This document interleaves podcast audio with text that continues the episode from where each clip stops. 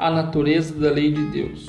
Algumas pessoas argumentam que Deus permitiu que Adão e Eva comessem qualquer animal, mas mudou com o tempo as regras para Noé.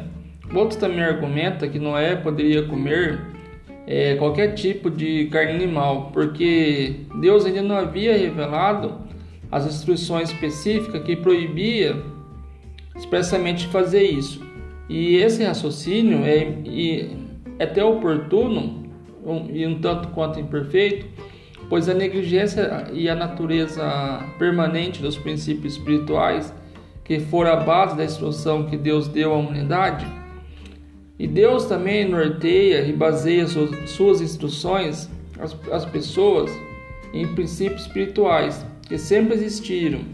Assim como Deus é eterno, que se encontra em Deuteronômio 33, versos 27, e Salmos 90, versos 2, assim também são perenes os princípios que refletem o seu caráter e natureza.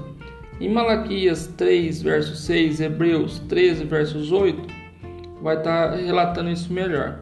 A lei de Deus é baseada em seu caráter imutável e não depende de eventos e atitudes predominantes da história humana. A Bíblia, do começo ao fim, é um livro sobre leis. Entretanto, ela não foi escrita como um livro meramente sobre legalidade. A palavra hebraica para lei é Torá, abrangente guia instrução e conceitos muito mais amplos que um mero código legal.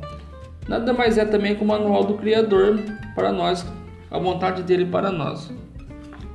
A lei de Deus existia antes que a Bíblia fosse escrita. Como Paulo observou, a lei é espiritual, vai estar lá em Romanos 7, verso 14. A Bíblia é um livro sobre relacionamentos, especificamente como as pessoas da antiguidade se relacionavam com Deus, e é baseada em suas experiências como devemos nos relacionar com Ele. A lei de Deus, sua guia e instrução para as pessoas, fornece as diretrizes para o desenvolvimento de uma relação com Ele. E é o que leva à vida eterna.